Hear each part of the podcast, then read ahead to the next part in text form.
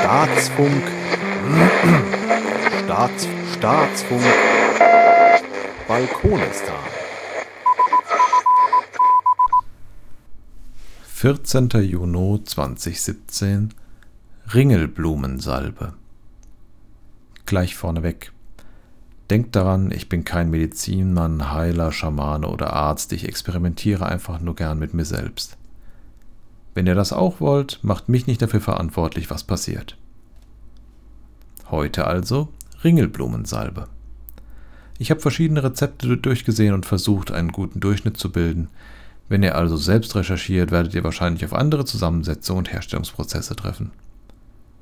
Den meisten Rezepten gemein war, dass die Wirkstoffe der Ringelblume in einem öligen Auszug extrahiert werden. Manche in kaltem Auszug, andere in einem warmen. Für den kalten Auszug sollten ca. 50 Gramm frische oder 25 Gramm getrocknete Blütenblätter in 250 Gramm Öl, also Oliven- oder Sonnenblumenöl, bis zu sechs Wochen lang an einem hellen und warmen Ort vor sich hinreifen. Die Alternative dazu, der warme Auszug, ist ein wenig schneller. Man rührt die Mischung einfach 15 Minuten warm auf dem Herd. Nicht die Blätter frittieren, auch wenn es verlockend ist. Hier stellt sich mir das erste Problem. Ich habe ca. 20 Blumen auf dem Balkon.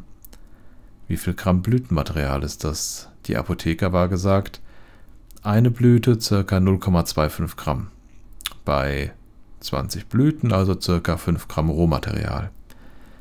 Das sollte dann ne, nach Dreisatz und so in 25 Gramm Öl angesetzt werden.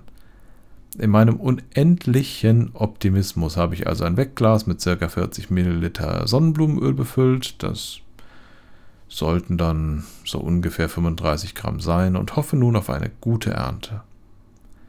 Die Testblüte, die ich gewogen habe, liegt bereits im Öl und damit habe ich mich dann wohl auch für einen kalten Auszug entschieden. Wie es weitergeht? Tja, das erfahrt ihr, wenn die Ernte weitergeht und der Auszug ausgezogen hat.